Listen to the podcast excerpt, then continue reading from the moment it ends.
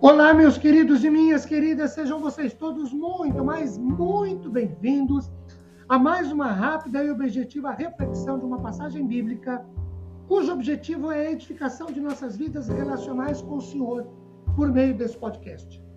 Meu nome é Ricardo Bresciani, eu sou pastor da Igreja Presbiteriana Filadélfia de Araraquara, situada na Avenida Doutor Leite de Moraes, 521, na Vila Xavier. É uma satisfação expor a vocês mais um trecho da palavra do Senhor. Hoje, encerrando uma série de podcasts anteriores a este, sobre Romanos capítulo 12, resta-nos falar sobre o verso de número 21. Não te deixes vencer do mal, mas vence o mal com o bem. Essa é a última recomendação do apóstolo Paulo aqui em Romanos 12. Ele começou falando lá no verso 9 e termina agora no verso 21 e trata, de certa forma, de uma qualidade de caráter, de ética cristã, a bondade, que mais ou menos reproduz, nas palavras de Paulo, o sermão do monte proferido por Jesus, conforme Mateus 5, de 38 a 42. O grego nos oferece duas ideias.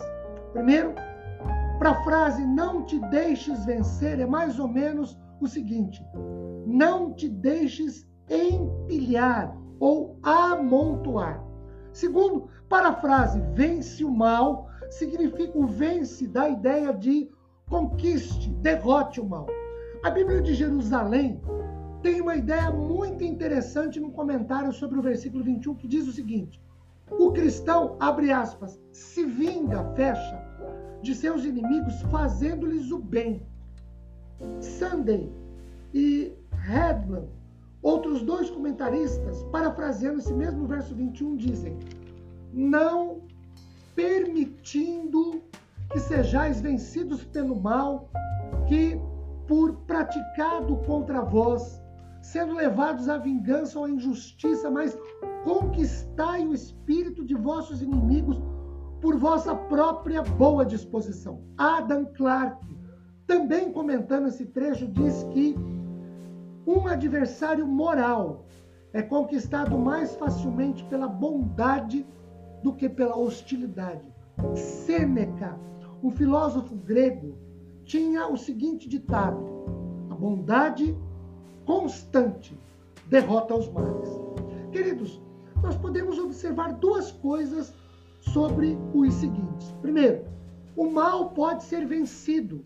E a primeira batalha que importa alcançar sobre o mal é impedi-lo de triunfar, e para tal, só com amor ágape derramado em nossos corações pelo Espírito Santo. Segundo, o bem aqui é o amor voltado para com o nosso próximo, o nosso amigo ou até o nosso inimigo, de acordo com Romanos 12, de 1 a 2. Rogo-vos, pois, irmãos, pelas misericórdias de Deus, que apresenteis o vosso corpo por sacrifício vivo, santo e agradável a Deus, que é o vosso culto racional. E não vos conformeis com este mundo, mas transformai-vos pela renovação da vossa mente, para que experimenteis qual seja boa, agradável e perfeita vontade de Deus. Para Calvino, a ideia de Romanos 12, 21 é a de que na nossa vida, toda a nossa luta é contra a perversidade. Se tentarmos retaliar, admitimos que fomos enganados por ela. Mas se ao contrário, revidarmos com o bem, demonstramos por esse mesmo ato um invencível equilíbrio de espírito ou vontade ou motivação ou índole. Ainda, para Calvino, todo aquele que tenta vencer o mal com o mal participa da batalha e se entrega ao inimigo. Vencer o mal com o bem não é fácil, mas em Cristo, que nos torna mais que vencedores, é possível.